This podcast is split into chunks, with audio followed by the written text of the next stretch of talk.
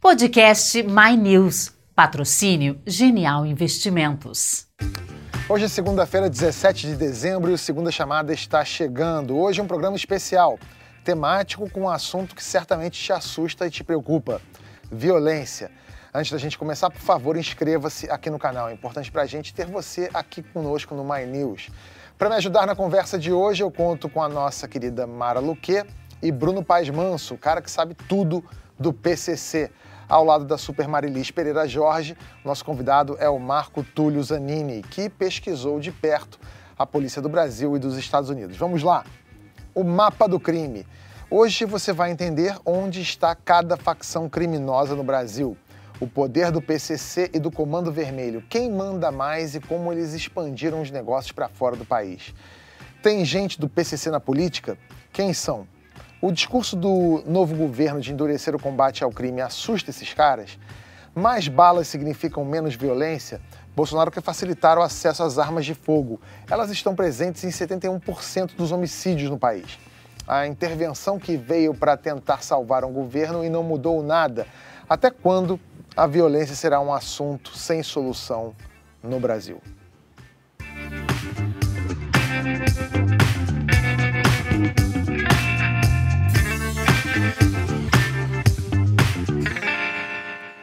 Existem pelo menos 70 facções criminosas ativas no Brasil. O PCC, nascido em São Paulo, está presente em todos os 26 estados e no Distrito Federal. O Comando Vermelho, no, do Rio de Janeiro, está em 15 estados. Esse mapa, elaborado com base num levantamento aqui do Bruno Paz Manso, junto com a Camila Nunes Dias, mostra onde estão as facções.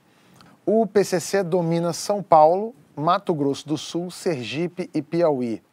Mato Grosso e Distrito Federal são do Comando Vermelho. Em nove estados, as duas facções estão em conflito. No resto do país, há brigas entre facções regionais. Esse outro mapa do Monitor da Violência mostra a taxa de crimes violentos nos estados. Quanto mais escuro o vermelho, pior a situação. A gente nota uma sobreposição aí entre violência e conflito. PCC versus Comando Vermelho. É, Bruno, é coincidência que essa violência seja maior onde há guerra entre essas facções? Não, eu acho que é importante entender a dinâmica criminal hoje no Brasil, né, e como é que ela se estabeleceu nos diversos estados, protagonizada pelo PCC, né? Uhum. É porque ao mesmo tempo que em São Paulo o PCC é hegemônica, conseguiu organizar o mercado de drogas, quando ele chega nas fronteiras e passa a distribuir para os demais estados, ele cria uma série de desequilíbrios regionais nos mercados locais, com a chegada de armas e tudo mais. Então, essa dinâmica está associada à, à, nova configuração do mercado do crime e do, das drogas no Brasil. Né? Essas facções elas estão presentes na política para chegar com, com, com tanta força, assim, mexendo com o mercado, mexendo com, com contrabando pesado. É, a gente pode cravar que existe uma influência grande dessas facções hoje na, nas câmaras municipais, estaduais e, e até federais? Eu acho que existe a tentativa de você conseguir eleger pessoas que representem seus interesses, mas eu acho que é muito cedo ainda. Não, não é essa e esse o motivo para compreender como é que eles cresceram tanto. Eles cresceram dentro das prisões, né? O PCC é uma facção prisional. Ele se aproveitou do super encarceramento em São Paulo, são 230 mil presos, e do domínio dos presídios, porque a partir do momento que, como o limite fiscal dos estados é muito grande, né? Então você tem dificuldade de gastar, aumentou muito a quantidade de presídios com poucos funcionários para para administrar e fazer a gestão dos presídios e os, as facções passaram a fazer o, o, governo desse dia a dia dentro das prisões, né? E começaram a ser é, lideranças importantes nessa cena criminal. Então é muito mais uma decorrência dos nossos erros de políticas públicas, omissões, excessos, tudo mais, do que uma capacidade de conseguir influenciar nas decisões do legislativo e do executivo. Agora, quando já tem mais dinheiro, quando já estão ascendendo mais no mercado, eu acho que existe essa tentativa, mas ainda muito incipiente, nada comparável com México, Colômbia. Isso que você falou é interessante, porque quando eu li o seu livro, é, eu terminei e falei assim, o maior problema do Brasil hoje é, não é a, a, o problema econômico, é o problema de segurança. E todo o encaminhamento, lendo todo, todo o encaminhamento que está sendo dado, depois a gente conversou um uhum. pouco sobre isso, na verdade, você vai vendo assim, esse encaminhamento que está sendo dado, ele empodera ainda mais as, as facções e não resolve o problema. Pelo contrário, ele vai alimentar ainda mais. Porque quando o governador eleito fala, o governador aqui do Rio que, que vai dar o tiro e tal, no fuzil, quem estiver segurando o fuzil, eu, eu, eu, eu, imagino que a facção ela é mais um serviço que ela vai prestar para esse rapaz, que é a proteção dele. Como ela já presta vários outros serviços dentro das, dos presídios. Né? Uhum. O Drauzio Varela, que dá atendimento para presos em penitenciárias de São Paulo, conhece bem como funciona hoje o esquema nas cadeias? Eu chego lá com 18 anos, vem um cara e fala, olha, para, você vai ficar aqui, você, por que você não entra? Não vira nosso irmão aqui. Você vai ter muitas vantagens. Primeiro, ninguém vai mexer com você. Segurança. Segurança total. Segundo, se você não tiver um sabonete, porque o Estado dá a calça, a camiseta e a comida, né? Se não tiver um sabonete, se faltar uma toalha tal, deixa com a gente, a gente arranja. Sua família vai receber uma bolsa, uma bolsa, como é que chama? Uma cesta básica. Cesta básica. Vai receber uma cesta básica. Se você está no interior, porque o Estado construiu cadeias pelo interior, não pensou como é que as famílias vão visitar. Prudente, Presidente Prudente, lá o extremo oeste do estado, do estado de São Paulo, tem uma cadeia custa mais de 300 reais a passagem de ônibus. Quem pode pagar isso? Crime organizado. Crime organizado. É o Estado. Eles têm companhia de ônibus, que cobram uma taxa baixa de todos e para aqueles que fazem parte da Irmandade, é de graça. A sua família vai te visitar de graça. Aí você diz, bom, e aí? E aí que quando você sair da cadeia, você saiu dia 1 de maio, tudo bem, durante o mês de maio, tudo em ordem. É uma carência. Férias. A partir de junho, vence a primeira, vence a tua mensalidade, 600 reais por mês. Já foi de mil reais por mês. E aí você vai pagar 600 reais. Só que é forever, né? para é um sempre. sistema de negócio, negócio, é um modelo de negócio. Oh, empresarial, altamente, altamente qualificado. Essa entrevista do Drauzio está na íntegra do nosso canal aqui no My News, você pode assistir. Uma entrevista que ele deu para Mara Luque lá em Harvard, né, Mara? Em Londres. Em Londres? Foi em Londres. Não, foi em Oxford, ele estava em Oxford. O, o, Bruno, é, o, o Drauzio estava falando ali da questão da mensalidade, né? Como é que é esse modus operandi do PCC? Você sabe disso exatamente? O PCC é, é uma das organizações mais bem documentadas e que, que as, com a ajuda dos processos e escutas feitas pelas autoridades, a gente tem mais informação a respeito, porque como eles cobram mensalidade, que é a cebola que eles chamam, eles colocam tudo num papel. E para lá em São Paulo, principalmente para você entrar na facção, você tem que ser indicado por três padrinhos, eles colocam o nome dos padrinhos. Então vira e mexe isso é apreendido e a gente acaba tendo informação. Uhum. A estimativa hoje em dia é de 30 a 40 mil pessoas fazem Nossa. parte do PCC, 11 mil mais ou menos em São Paulo. É, faturam mais ou menos 200 milhões para fazer funcionar essa burocracia que, na verdade, funciona principalmente a partir de São Paulo, dominando 90% dos presídios, como uma espécie de agência reguladora do mercado de drogas. Eles estabelecem as regras, o que pode, o que não pode, prazos de pagamentos e tudo mais. E, é, ou seja, são 11 mil pessoas pensando em 230 mil presos, 5% da massa carcerária, e pensando no mercado do crime, são milhões de pessoas. O que surpreende é a ascendência, a capacidade. Por que, que eles são obedecidos? Essa é a grande pergunta. Por que, que as pessoas obedecem o PCC no mercado criminal? Como é que eles conseguiram estabelecer essa série de contratos e prazos e passaram a ser a, a obedecidos, né? Então, sim, isso acontece, mas ao mesmo tempo também de uma forma não tão profissional e rigorosa, porque são presos, né? Eles estão presos, estão acompanhados pelo Estado. Então tem que ter muito jogo de cintura para conseguir driblar a, a, a, o controle, né? O controle exercido. Não seria, Estado. quer dizer, as pessoas não, não obedecem justamente porque ele supre o papel do Estado para é. essas famílias, enfim, para as famílias desses presos? E eles conseguiram, é, é um pouco o que o Dr. Drauzio estava falando, ter um discurso que seduz uma subjetividade masculina de jovens que tem raiva do uhum. Estado violento, que tem ódio, e eles falam, olha, gente, o crime fortalece o crime. O nosso inimigo não somos nós mesmos, é o Estado, é a polícia.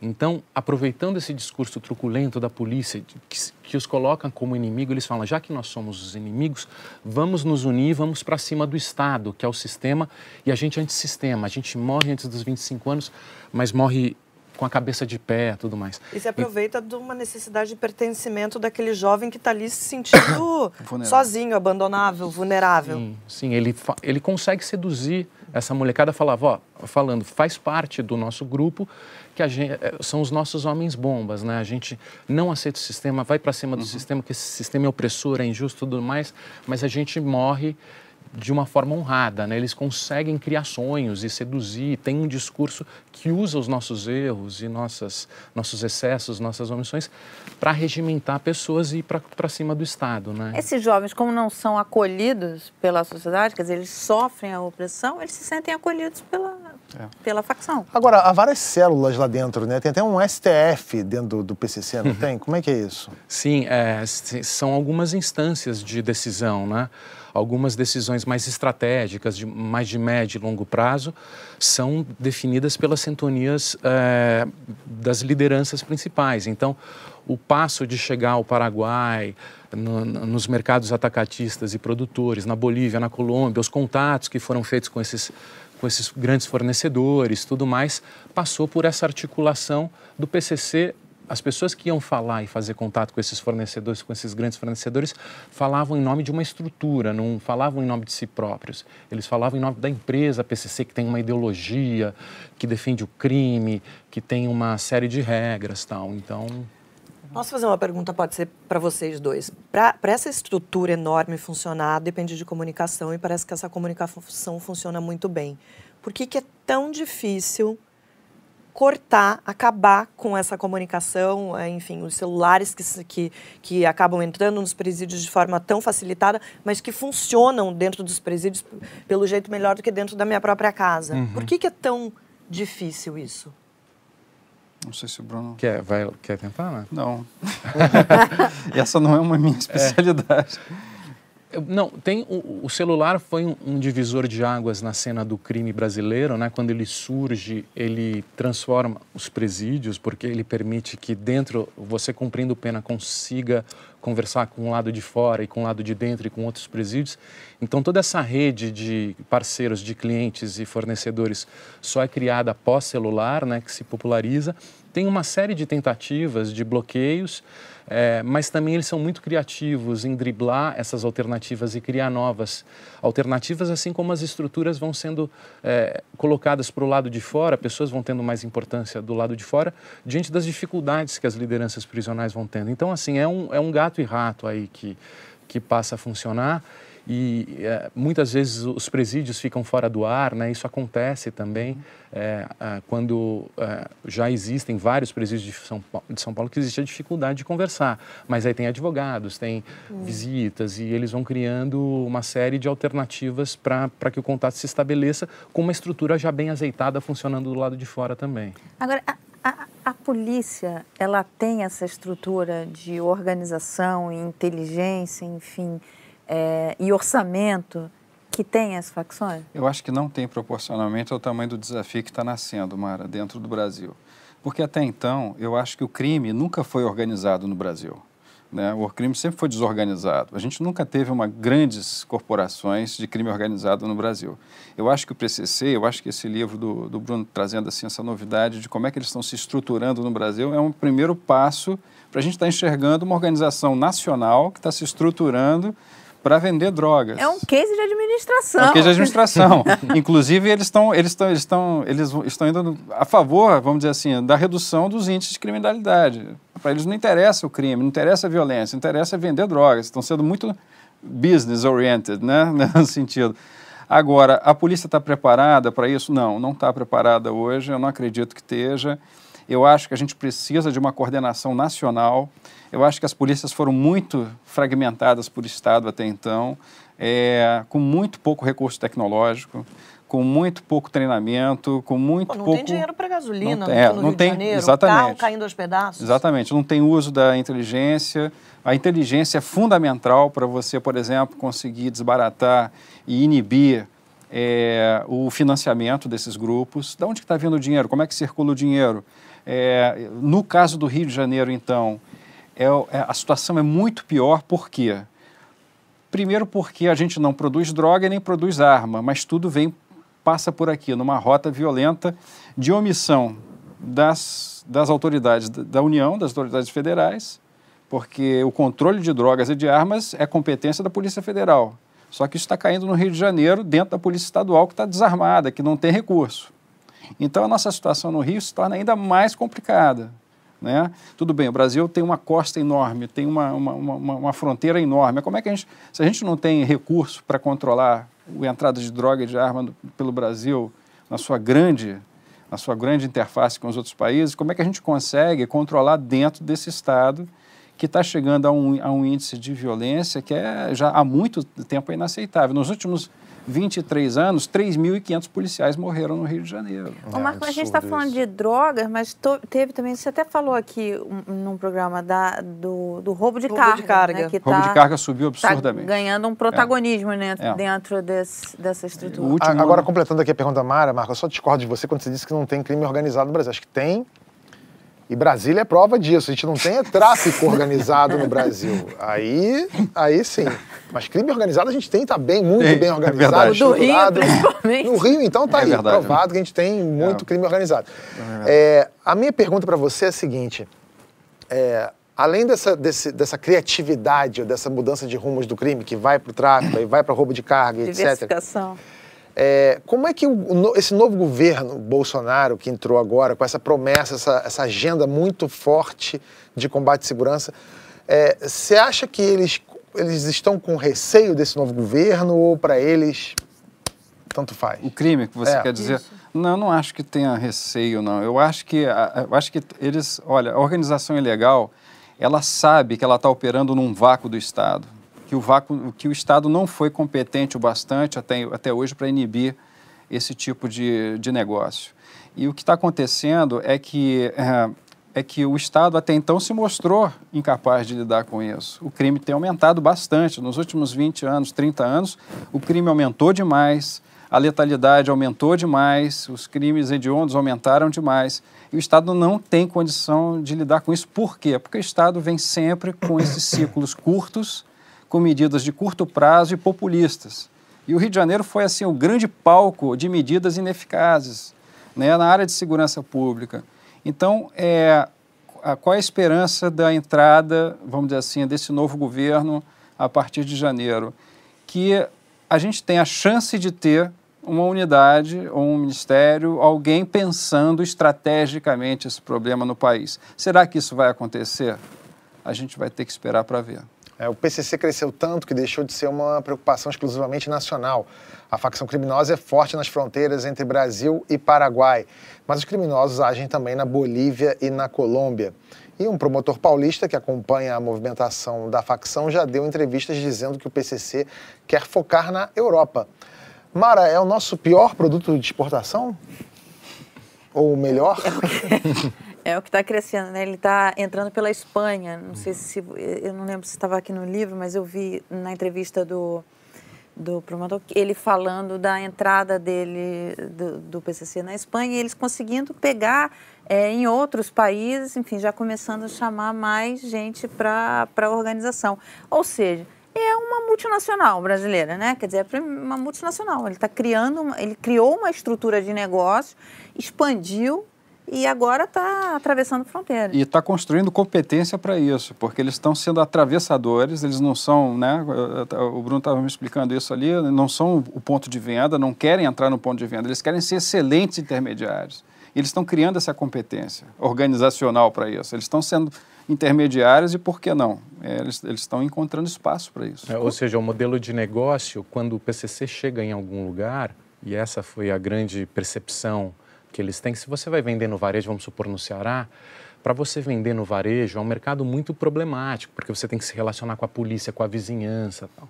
Então eles chegam como fornecedores do varejista local. Então eles vão criando laços de negócios e vendendo para o varejista local ou para o grupo local do, da Espanha ou da Itália. Então eles vão fazendo parceiros, né, estabelecendo uma ampla rede de vendas. Que é basicamente isso que eles é o modelo de negócio deles, com regras bastante é, é, que são respeitadas para dar até uma credibilidade para o comércio. Então, se você não paga em determinado prazo, você tem uma série de punições e tudo mais. Então, essa, esse contrato, esse modelo de negócio, junto com um contrato relativamente respeitado, dá legitimidade deles no comércio e eles vão se fortalecendo, porque não, os caras do PCC uhum. pode, pode confiar que eles cumprem. Então, então você vai criando uma, um nome né, e vai se fortalecendo a partir disso. Agora, essa, essa, esse caminho não é sempre tão, tão, tão tranquilo, né, Bruno? No, no Paraguai está tendo um um conflito entre o PCC e o Comando Vermelho lá, não é? Ah, não, tem muita violência. Então, assim, na verdade é primeiro diplomacia, não funcionou, aí vai para cima, né? Como aconteceu em 2017, foram 200 mortos dentro dos presídios, né? E o próprio PCC, quando ele se estabeleceu em São Paulo dentro dos presídios, houve muita cabeça cortada ao longo da década de 90 para eles conseguirem se estabelecer. Então, a partir do momento que não se aceita esse tipo de ação ou se ameaça algum tipo de punição, eles trucam, eles pedem seis, né? Então, no caso da, da transferência para os presídios federais, que agora podem ocorrer, das grandes lideranças tal, uma vez os, algumas lideranças foram levadas para o presídio federal em 2016, 2017 e seis agentes foram mortos. Uma, uma agente federal foi morta na frente da filha, então foi um crime bárbaro. Então, então assim, o, a estratégia é diplomacia para se ganhar. O, o, a guerra produz prejuízo.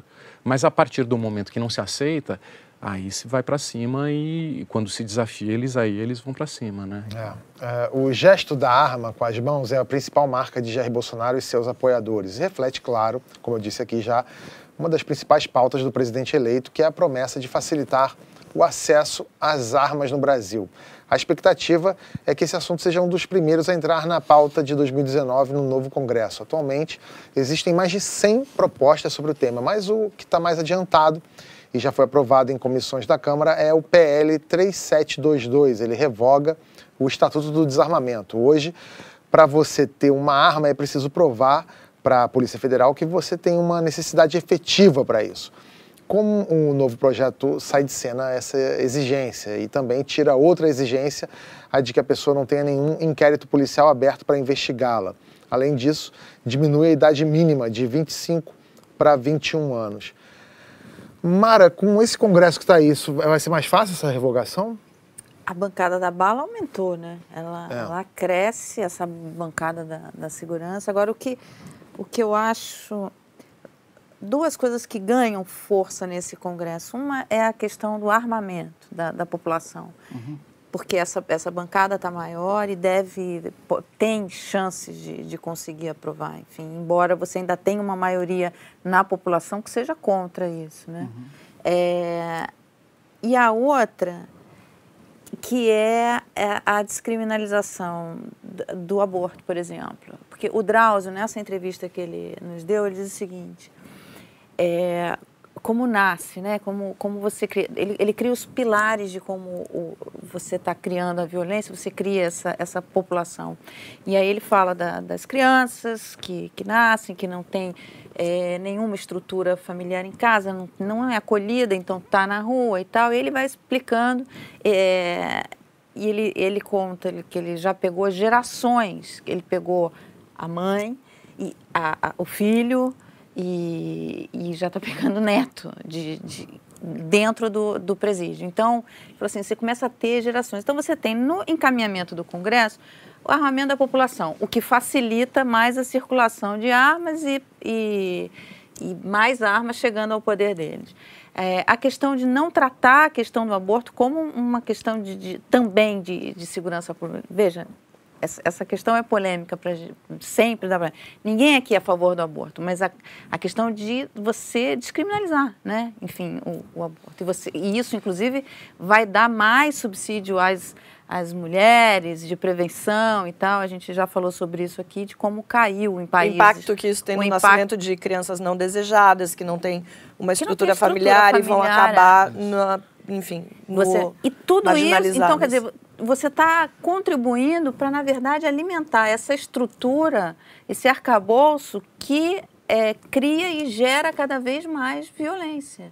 É, E, e quando? O encarceramento, aí o, o Drauzio dá uns números que são muito chocantes. Ele fala, olha, você tinha há 20, 30 anos tantos, é, a população carcerária é de tanto. Hoje é muito maior e, você, e a violência é muito maior, né? E, e, ele fala com a estrutura que você tem, ele fala assim, eu, eu até fico surpresa da gente não ter uma violência ainda maior. Então, o que, eu, o que me chama a atenção, e depois que li o teu livro, é o seguinte, você pode ter, na verdade, o seu potencial de violência é muito maior do que o que a gente está vivendo. Se esse assunto não for tratado, encarado é, de uma forma séria, for encarado da forma que vem sendo encarado, como você colocou, de medidas populistas de curto prazo, há um potencial de se aumentar muito essa questão no Brasil. Esse discurso da, da, da do, do, tolerância zero definitivamente é um discurso de curto prazo. Não é um discurso inteligente que tem uma que pro, propõe, que tem uma estratégia para a gente tratar essa questão daqui para frente no longo prazo. A gente tem gente muito boa no Brasil. A gente não precisa ficar importando cérebro de fora para pensar sobre isso. A gente tem gente muito bem preparada para tratar disso. Né? Eu estive com várias pessoas que são excelentes para pensar esse tema, no próprio, aqui mesmo no Rio de Janeiro, mas é impressionante como a gente não consegue se coordenar para lidar com esse problema no médio e longo prazo. O que, teria, o que precisaria ser feito a médio e longo prazo? É, eu, é, no meu ponto de vista, é principalmente estabelecer uma boa governança da polícia. Uma boa governança com mais inteligência, com melhor uso de tecnologia, que já existe hoje abundantemente, mas a polícia é muito é bastante carente nesse ponto. E, principalmente, a gente entender que esse problema não vai ser resolvido com intervenção de um ano, nem de dois anos, nem de três anos. Esse, esse, esse é, uma, é uma batalha para a gente ganhar em cinco, dez anos. Não é uma batalha que a gente vai ganhar no curto prazo com um, com um, um, governo de quatro anos. Então, é, a gente tem que ter menos intervenção política sobre e mais institucionalização de um plano de segurança para o país.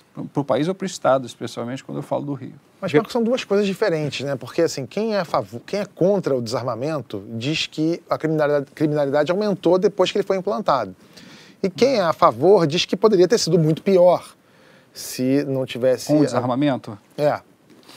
Eu acho que uma coisa não tem relação com a outra. Tá? Eu acho que esse discurso do armado. Nós, a sociedade brasileira nunca foi uma sociedade armada. Nós não temos uma tradição, como os americanos têm, de terem eh, começado a sua história, a sua gênese, com a arma defendendo seu território. Nós, nós nunca tivemos isso. É, nós estamos assim pegando esse exemplo americano, as pessoas, a gente olha para cima, vê os americanos todos armados, com uma população carcerária enorme também, a gente não computa muitas vezes o custo dessa sociedade. Eu preferia olhar para o Japão, que é a sociedade menos violenta do mundo, onde a arma é extremamente proibida. Tá? Então, se eu for pegar um modelo para mim, vou pegar o japonês. Aí alguém vai falar, ah, mas a cultura japonesa é muito distante da nossa. Eu falei, acho que não. Se você pegar é, os estudos de cultura comparada, você vai ver que os Estados Unidos têm uma cultura talvez um pouco mais distante do que a, do que a japonesa. A questão toda é, primeiro, fazer um benchmark, entender os modelos que estão acontecendo no mundo, isso pode ajudar a gente a refletir sobre a nossa situação. Mas o desarmamento, para mim, ainda, eu acho que a gente tinha que discutir muito sobre Não, isso. eu concordo com você, eu também sou, eu sou radicalmente contra armas, acho que a gente precisa ter muito mais educação para poder pensar em usar Exatamente. arma. E disciplina pessoal. É. É, é. Porque quando você vê as pessoas falando de armamento, você pensa, é o cara que quer ter um revólver no porta-luvas para discussão de trânsito ou para fazer uma outra bobagem qualquer. Normalmente, quando eu vejo aquele cara que é muito defensor, eu, eu vejo essa persona uhum. ali. Eu consigo visualizar esse cara. Tem pessoas que dizem que não, que as pessoas querem, na verdade, ter o direito de ter uma arma em casa para se proteger caso é, tenha uma, uma invasão e tal. Ah, mas, mas, a é... gente sabe que, na prática, hum. esse revólver, esse, essa arma que deveria ficar em casa, ela vai parar vai no, no porta-luvas é, do carro, exatamente. dentro de uma bolsa, numa festa cheia de gente. A gente sabe que isso pode acontecer. É, que é a diferença do porte, né? Você poder ter a arma Sim. ou você poder transitar com ela. As pessoas confundem muito isso. Agora, você falou da, do tolerância zero, que como é que o que, que teria que acontecer no Rio de Janeiro é, para acontecer algo semelhante com o que aconteceu, sei lá, em Nova York ou em Miami, que, que eram cidades muito violentas e que hoje em dia já não, já não são não são mais. Não né? são mais. É, recentemente eu estava conversando com um agente americano aqui no Brasil sobre isso, refletindo, poxa, mas qual é a diferença? Né? Eu trabalhei muito essa diferença entre as polícias. Ele falava o seguinte, Marco Túlio, nos Estados Unidos e no Canadá, a nossa realidade muda na medida em que a, a, a própria sociedade começa a acolher o policial como um, como um herói. Então, quando a gente teve Chips e Miami Vice, esses seriados, esses seriados foram o início da, da, da virada da situação da, da, violência nos Estados Unidos. Muito interessante. Ele falava o seguinte: sem esses seriados, sem as crianças adotarem o policial como seu herói, né, e perdoarem suas falhas, mas apoiarem a sua polícia, essa virada não acontecia. E a importância do, do policial do bairro também começou Exatamente, a ser valorizado é. e conhecer o, aquela de, população de ali. comunidade próxima. A gente, a gente tem esse projeto aqui na, na Polícia Militar do Rio de Janeiro. É uma coisa interessante, a gente não vai conseguir virar essa página da violência sem adotar a polícia a nosso favor. A gente tem que virar a página da ditadura do passado. Essa, essa, essa, isso, é, isso, é, isso é ainda nebuloso. A, a partir do momento que a, a, a população brasileira, a sociedade brasileira der apoio à sua polícia, o oportunismo se reduz barbaramente. É muito difícil um cara que tem orgulho da farda, ele vai pensar dez vezes antes de cometer um oportunismo, antes de se deixar corromper, antes de permitir corrupção. Então, Quer dizer, você acha que essa valorização é, Ela é fundamental. Ajuda no combate à corrupção dentro é da coluna. Fundamental. Eu acho que é fundamental. A Polícia Federal tem experimentado isso. Né? A polícia, é verdade, é, a, gente, é, a partir do momento que a gente der apoio, é, hoje o policial ele não é um de nós. Eu estava em Israel, eu estava conversando com um, uma polícia de Israel, eles falaram o seguinte: em Israel, o policial que está atrás da blindagem é nosso irmão, é nosso primo, é nosso parente no Brasil é uma pessoa diferente. É uma pessoa que a gente não reconhece. A gente tem que reconhecer, e eu conheço muitos policiais porque eu dou aula para eles e tal. São jovens de 25 anos, a maioria entram no, no, processo de brutalização, quando entram dentro de uma UPP, começam a ter que ter um pouco treinamento, armados, numa situação de vulnerabilidade muito grande. Então, enquanto a gente não assumir a polícia como uma, sendo nossa essa página a gente não consegue. A gente chegou a ter um, um, início dessa glamorização da polícia aqui com Tropa de Elite, não teve? Houve, houve uma glamorização, houve o projeto da UPP que fracassou exatamente porque esse não é um problema que se resume em polícia, né? A segurança pública é um problema também de polícia, não é um problema que se resume em polícia. É, a gente precisava, para essas áreas mais, é, vamos dizer assim, mais carentes do Rio de Janeiro, essas, essas áreas em que a gente colocou uma UPP, a gente precisava ter um apoio mais forte de um Estado que não apareceu.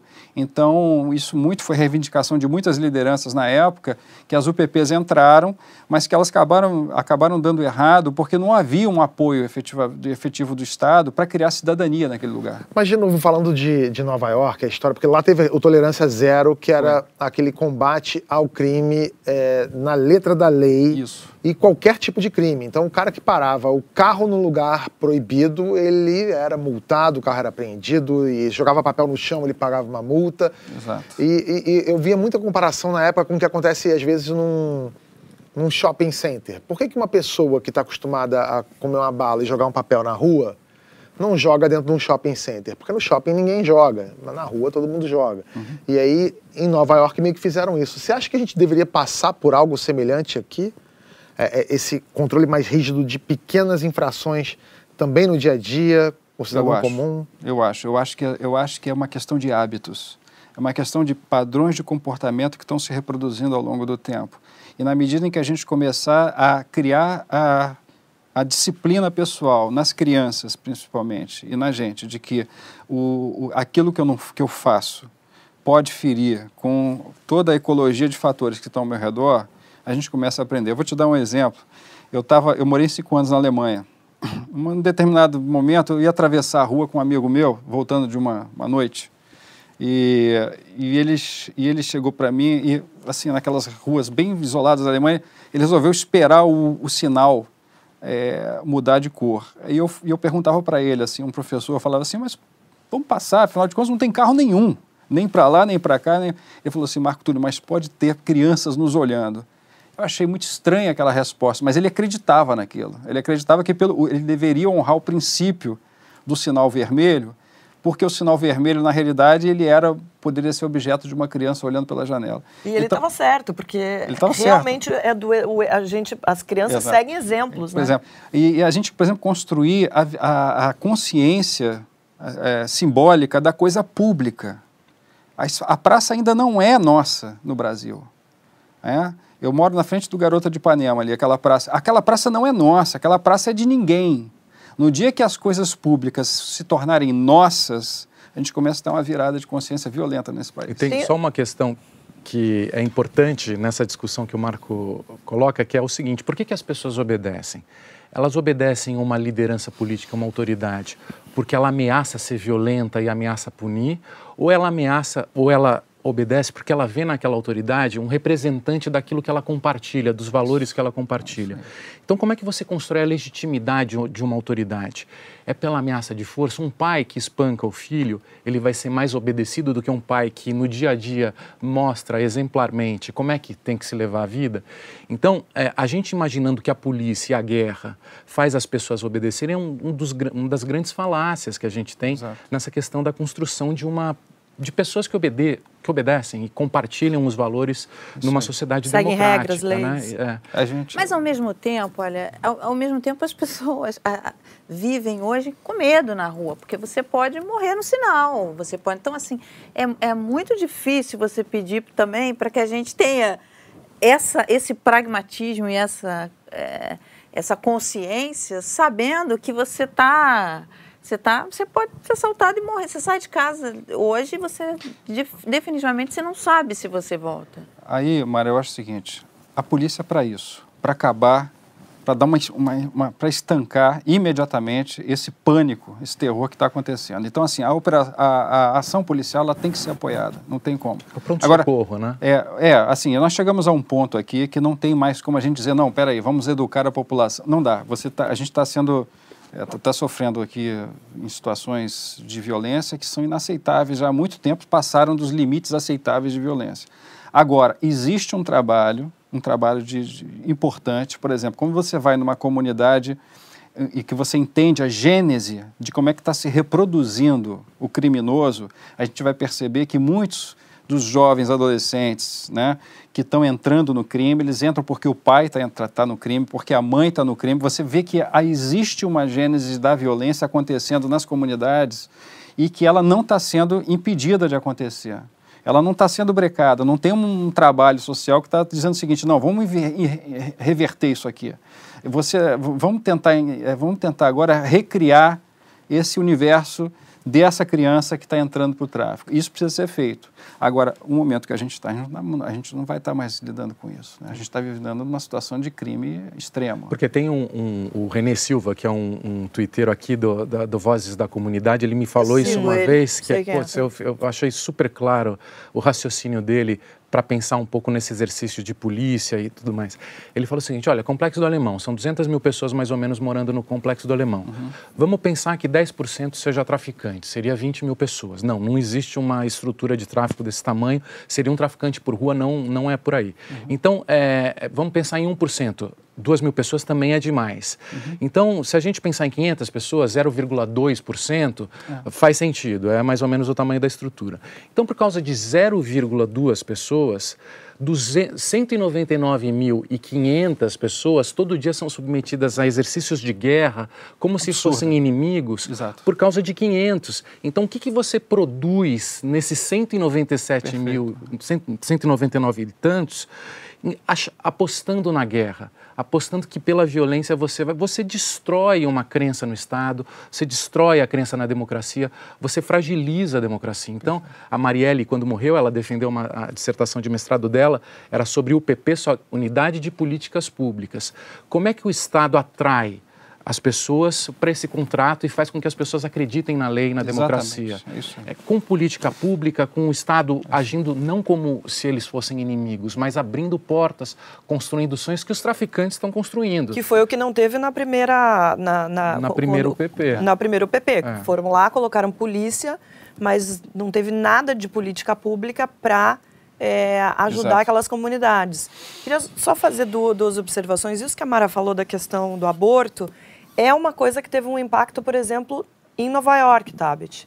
Porque lá, quando o aborto foi legalizado Verdade, nos verdade. Estados Unidos, isso também é uma coisa que se fala sobre essa redução de criminalidade, É foi da aprovação do, do aborto. É uma pauta que esse governo não quer nem ouvir falar, boa parte da população é contra, mas é uma coisa que efetivamente ajudou a diminuir a, crime, a criminalidade nos Estados Unidos. Quando você vê a entrevista do Drauzio, ele deixa claramente, é, ele, ele fa- explica isso claramente de como é que isso, como, como essas, essa- a, a- a gravidez indesejada, ela contribui para esse aumento da criminalidade.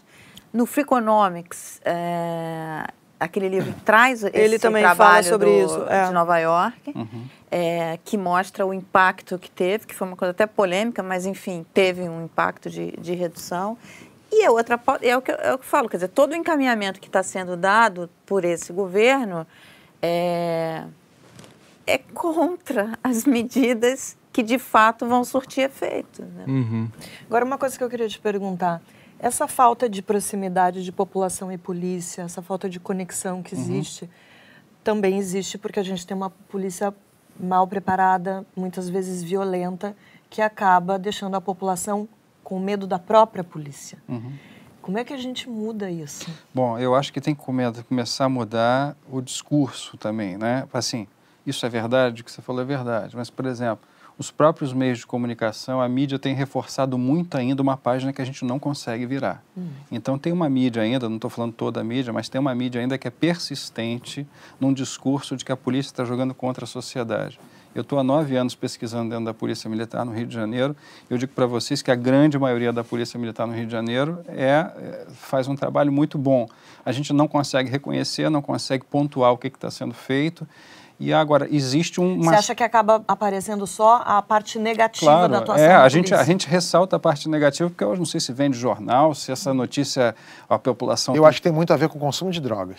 Tem a ver também com o consumo de eu droga. acho que eu, eu vejo muita gente que gosta de bater na polícia porque a polícia é um entrave para essa pessoa consumir drogas. E eu, Ser, eu acho pode que ser, exatamente. Então, assim, não adianta, porque assim, vamos, vamos cumprir a lei? Vamos.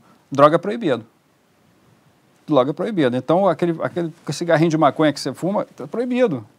Não, não é, não é a lei? Tolerância zero? Então, assim, é, em último caso. Então, eu acho o seguinte: a primeira coisa é a gente mudar, a gente realmente ter uma, uma visão de que a gente está num ciclo que não vai resolver. Nós estamos num ciclo de que a polícia é violenta, assassina, bate e tal, tal, e a gente não consegue adotar. Entendendo o seguinte: a polícia é um bem da sociedade democrática. A sociedade democrática não se resolve sem uma polícia, sem ter uma polícia bem bem, bem, bem acolhida, bem preparada, mais inteligente, mais capaz de resolver esse problema. E a gente criou no Brasil uma situação que ela é insolúvel, não, a gente consegue resolver.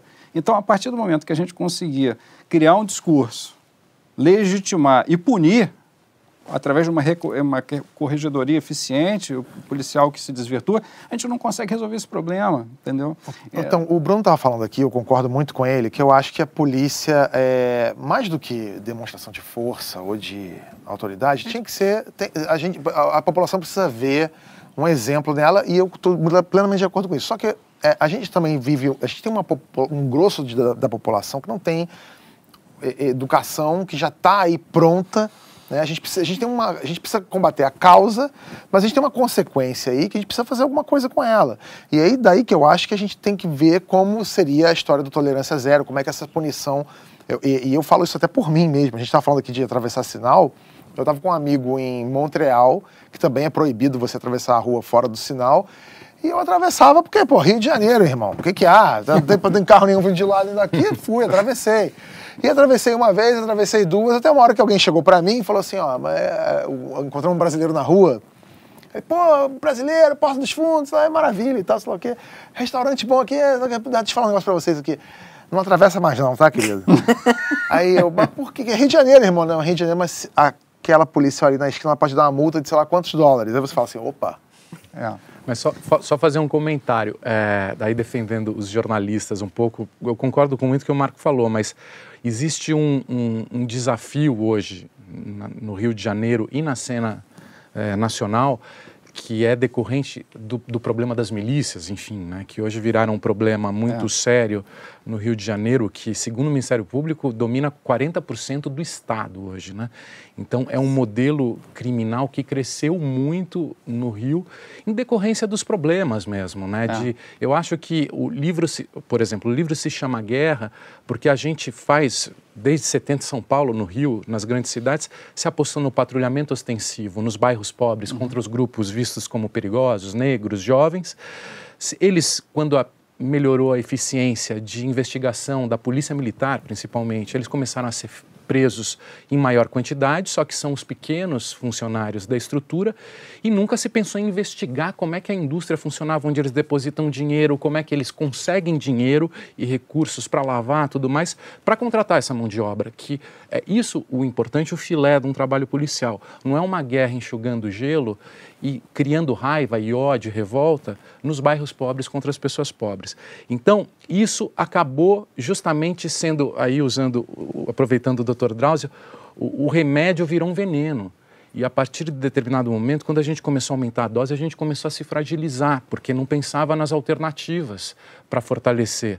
É, então, é, essa aposta num modelo que está originalmente errado e fracassado também contribuiu para que isso descambasse e para que a violência passasse a ser a moeda de troca. Então, as milícias elas vendem segurança uhum. é, porque as pessoas se sentem vulneráveis, então elas chantageiam muitas vezes. Às tal. vezes não tem alternativa, não tem ela alternativa, tem que pagar, tem né? que pagar, tudo mais.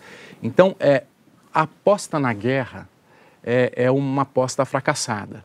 E a aposta, e, e, às vezes a tolerância zero, esse é o problema, porque assim, a gente já tem 760 mil presos e não tem condição fiscal para pagar os presídios e arcar com os presídios.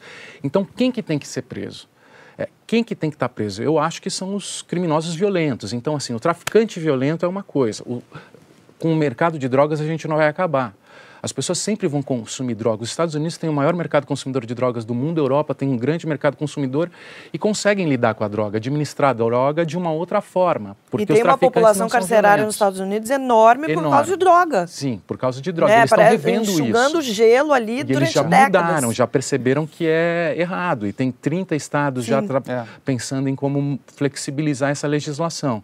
Então, assim, o crime violento, o tirano violento de uma comunidade que, tem que tenta impor a lei numa comunidade em, benefício próprio dos seus próprios interesses, esse não é, não é admissível numa democracia, Sim. esse tirano armado. Agora, o comércio de drogas a gente não vai acabar, então as, a segurança pública talvez devesse focar no traficante violento, na violência produzida pelo mercado de drogas, enquanto não for regulamentado, que também é uma discussão que a regulamentação do mercado de drogas está tá surgindo aí em todos os países e mais cedo ou mais tarde vai, vai se estabelecer. É verdade. Para terminar, eu tenho duas perguntas para fazer para vocês. É... Uma mais para você, Marco, e uma mais para você, Bruno. Ah, Marco, eu queria saber o que você pensa sobre essa promessa do Bolsonaro sobre o excludente de licitude, que ele fala que, que vai, não vai mais punir os policiais, não quer mais punir os policiais como eles são punidos no combate ao crime. Uhum. E eu queria, Bruno, a tua opinião sobre a intervenção. É, porque já passou um tempo de intervenção aí e tudo está na mesma. Existe algum benefício invisível dessa intervenção que a gente não está sentindo? Primeiro você, Marco, por favor. Olha, eu, eu acho que, na realidade, ele, é, essa afirmação dele tem sentido tá? É, dentro de um contexto. Porque o que, que ele está falando? Hoje, a lei está sendo extremamente rígida com o policial. O policial, às vezes, prefere não entrar em combate, não entrar em operação, do que entrar em operação e ser punido por uma determinada ação que ele fez e que vai e certamente pode causar algum tipo de efeito colateral e ele vai ser punido por isso. Então, hoje, muitos policiais preferem não entrar em operação. Tá? Eu não vou entrar em operação, vou ficar onde eu estou, vou dar um tiro no mato do que ter que entrar dentro de uma operação e você ter toda um, um, uma lei que te pune, enquanto que o traficante, nenhuma lei vai punir ele. Ele pode dar um tiro quem ele quiser, ele pode matar a criança, que nada vai acontecer Agora, o Sérgio Moro se, se colocou contra isso. Quem é que vai ganhar essa essa queda de braço? Não sei, não. Eu acho que eu acho que isso tem que ser, eu acho que tem que merece um pouco mais de discussão esse, esse assunto. Eu acho que hoje a lei não favorece a ação policial. Ao mesmo tempo, a gente tem que ter uma corregidoria proporcionalmente rígida. Tá? Então, assim, não é falar assim, vamos abrir a porteira, vamos botar o povo na rua para atirar em, Não, não é bem assim. A gente vai ter que ter uma corregedoria muito forte, a gente vai ter que fazer a coisa do jeito que é a coisa certa, mas as leis hoje jogam muito mais contra o policial do que a favor. Então, esse é um grande problema. Uma das reformas para a gente melhorar a situação de segurança pública é, é o legislativo. E Bruno, o que, que, você acha da intervenção até agora no Rio de Janeiro? Eu acho que foi um dos grandes micos de política pública brasileira, foi um equívoco, uma tragédia. A morte da Marielle e do Anderson, uma das grandes lideranças políticas da, dessa, desses tempos atuais. É, eu acho que existem malefícios que a gente ainda não está observando. O Observatório da Intervenção que é coordenado pela Silvia Ramos aqui do Rio, ele identificou crescimento de tiroteios no entorno das escolas de mais de 150%. Então, independente das mortes, não é só as mortes, mas sim essas crianças que estão estudando em escolas, que testemunham tiroteios, o que, que vai acontecer com elas? As imagens são horríveis das crianças, é, é exatamente isso. Tem intervenção e a gente continua vendo nas redes sociais imagens de crianças jogadas na sala, nas, na, nas salas de aula enquanto está tendo tiroteio é um em volta. É. Acaba não causando uma comoção pública. É, aliás, nenhuma comoção pública porque não morre ninguém. Uhum. Só que essas crianças não, estão não diariamente é só sendo... Só vai acontecer uma comoção quando acontecer no Santo Inácio, no uhum. Santo Agostinho. Não, Tabit, no... acontece quando morre alguém no não, não, não, comunidade. Não, não, eu tô falando das imagens, quando a gente vê crianças ah, deitadas no chão de uma sala de aula, quando ah, isso sim. é numa, numa comunidade carente, num lugar pobre, não a gente já se habituou a ver é. isso. A gente, a gente não a gente sente vê isso, mais. lamenta, é, mas uma... passa para o próximo post. Passa para o próximo, exatamente. Agora, se isso acontecesse numa escola da Zona Sul, numa escola chique Exato. de São Paulo, as pessoas iam atentar. Como aconteceu naquele ano que aquelas escolas da Gávea, quando fechar, a Rocinha fechou ali a, a aquele acesso é, a, a, ah, é verdade. A zona oeste do Rio. Quando era criança, e várias escolas foram fechadas na Gávea. É. E aí, enfim, as pessoas ficaram sem sair de casa durante um, dois dias. Causou, de fato, uma comoção enorme. Acho que foi, foi a primeira vez em alguns anos que é, a, os moradores da zona sul do Rio de Janeiro ficaram realmente assustados com a violência na cidade, como se ela não acontecesse todos os dias no Rio de Janeiro inteiro, nas comunidades mais pobres. É. Mas, desculpa, eu te interrompi. É, não, só para finalizar, concordo, ótimo que você acrescentou. É, talvez alguma questão aí que não apareceu que possa ser positiva é que eu acho que essa tragédia que aconteceu com a Marielle e tudo mais, de alguma forma chamou a atenção pelo o que ela representava e tudo politicamente que de alguma forma ela significava e simbolizava, essa questão de perceber que a guerra não funciona, ela morreu tweetando quantos precisam morrer até que essa guerra, até que essa guerra acabe, é, falando sobre política pública, sobre a importância de ver a questão da violência de formas alternativas, óbvio que ninguém está falando que não é importante a polícia, eu acho que a importância da polícia é, é, é sem dúvida alguma forte, mas a gente tem que ver de forma cirúrgica como é que isso, e inteligente como é que isso precisa ser usado. É, então, isso de alguma maneira eu acho que vai ser um legado que vai ser para sempre o que, que ela, a morte dela significou, apesar das sombras que a gente vai viver nesses próximos anos. É. Eu acho que a, a, a, o símbolo que a Marielle representava segue, assim, de alguma forma. Mas... E é muito representativo que até agora a gente não saiba quem matou ela e o Anderson. Sim, sem dúvida. É, é. Agora, uma coisa que me chama a atenção, Marco, no que você falou do excludente, é que não é uma alternativa melhor a, ao excludente uhum. não é você valorizar a, a, o, o, policial, valorizar com salários, enfim, Exato. com formação, com formação equipamento, é, tecnologia. É, porque hoje ele não tem salário, ele não tem o apoio da população, é, o excludente ele acaba virando mais um instrumento de a vulnerabilidade desse sistema. Exato. E a, e a e, população e... carente com mais raiva, porque é. entra eu, com a violência eu... e tal, você que atinge fortemente essas, essas comunidades. E eu reforço isso que você está falando com a gente também parar com essa glamorização até de alguns governantes, porque isso acontece, em relação à milícia.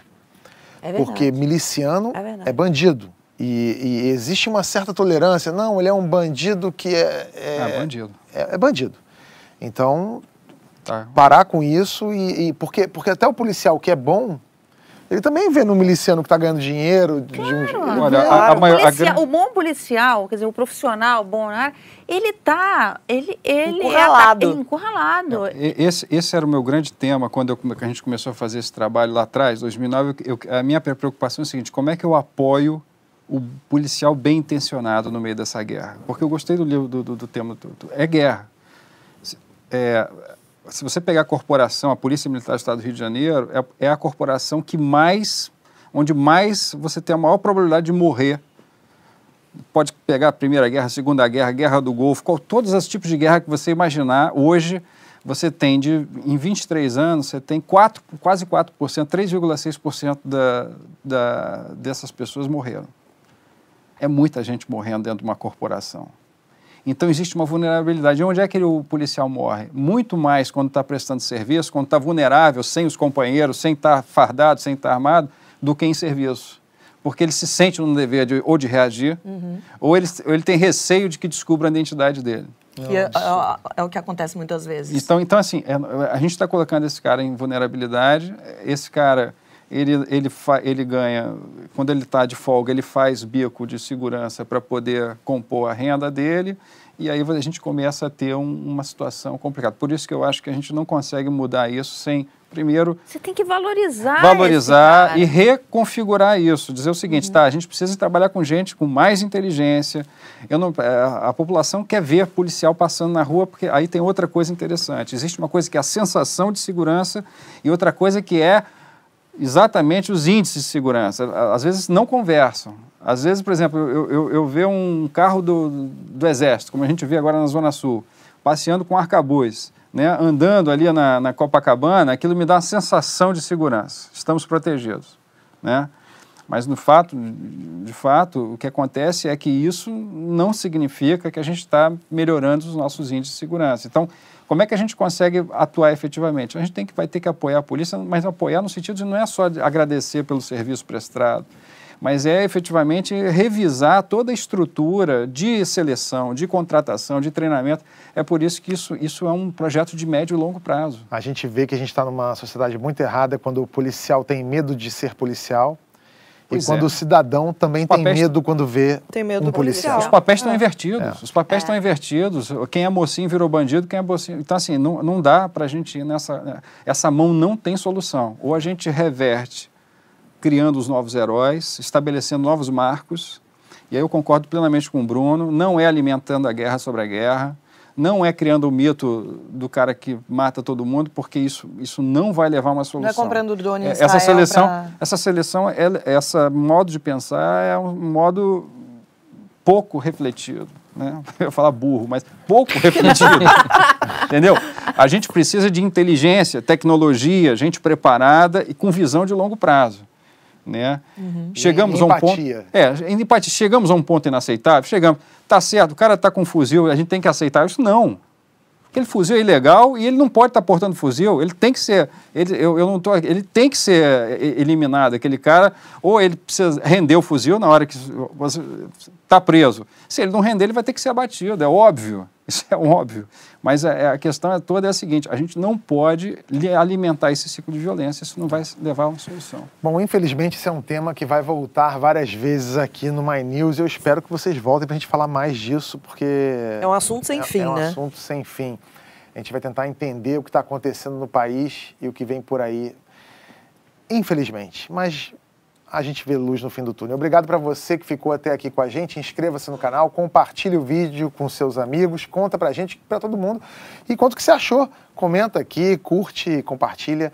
E, bom, semana que vem já vai ser praticamente Natal, dia 24 de dezembro.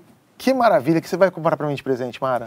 Já comprei. Mentira. E vou pegar o autógrafo dele. Ah, é? Ah, gostei. Finalmente um presente bom. Bom, gente, até semana que vem. Tchau. Gente, dá pra ficar realmente Bem horas. rápida. foi, Foi rápida. Improviso, ó. Combinou.